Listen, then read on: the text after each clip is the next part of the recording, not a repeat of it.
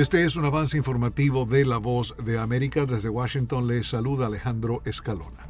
Estados Unidos completó la retirada de sus fuerzas de Afganistán después de una evacuación de miles de estadounidenses y aliados afganos para concluir la participación del país en ese lugar después de 20 años de conflicto.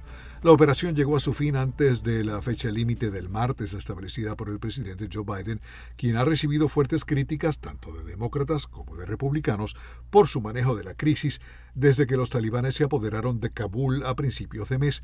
La retirada fue anunciada por el general Frank McKenzie, comandante del Comando Central de Estados Unidos, quien dijo que los vuelos finales no incluyeron a decenas de estadounidenses que se quedaron atrás. Están escuchando Noticias de la Voz de América.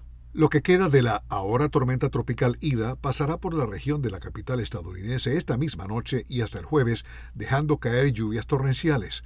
El Servicio Meteorológico emitió alerta de inundaciones para la región en las próximas horas en áreas de los estados de Maryland y Virginia alrededor de Washington, D.C., e incluso para la ciudad de Baltimore.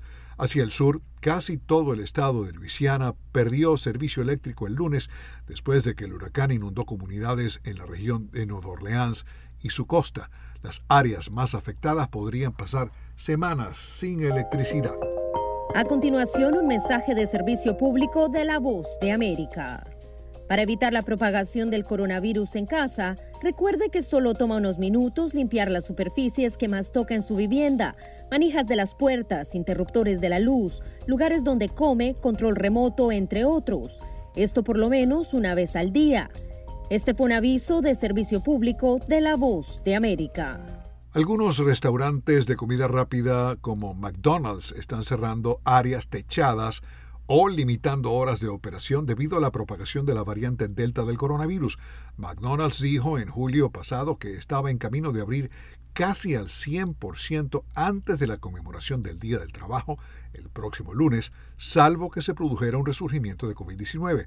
Según agencias de noticias, McDonald's instruyó a sus franquicias sobre las medidas a tomar para volver a cerrar sus comedores en regiones de Estados Unidos donde la variante Delta se está extendiendo a toda velocidad.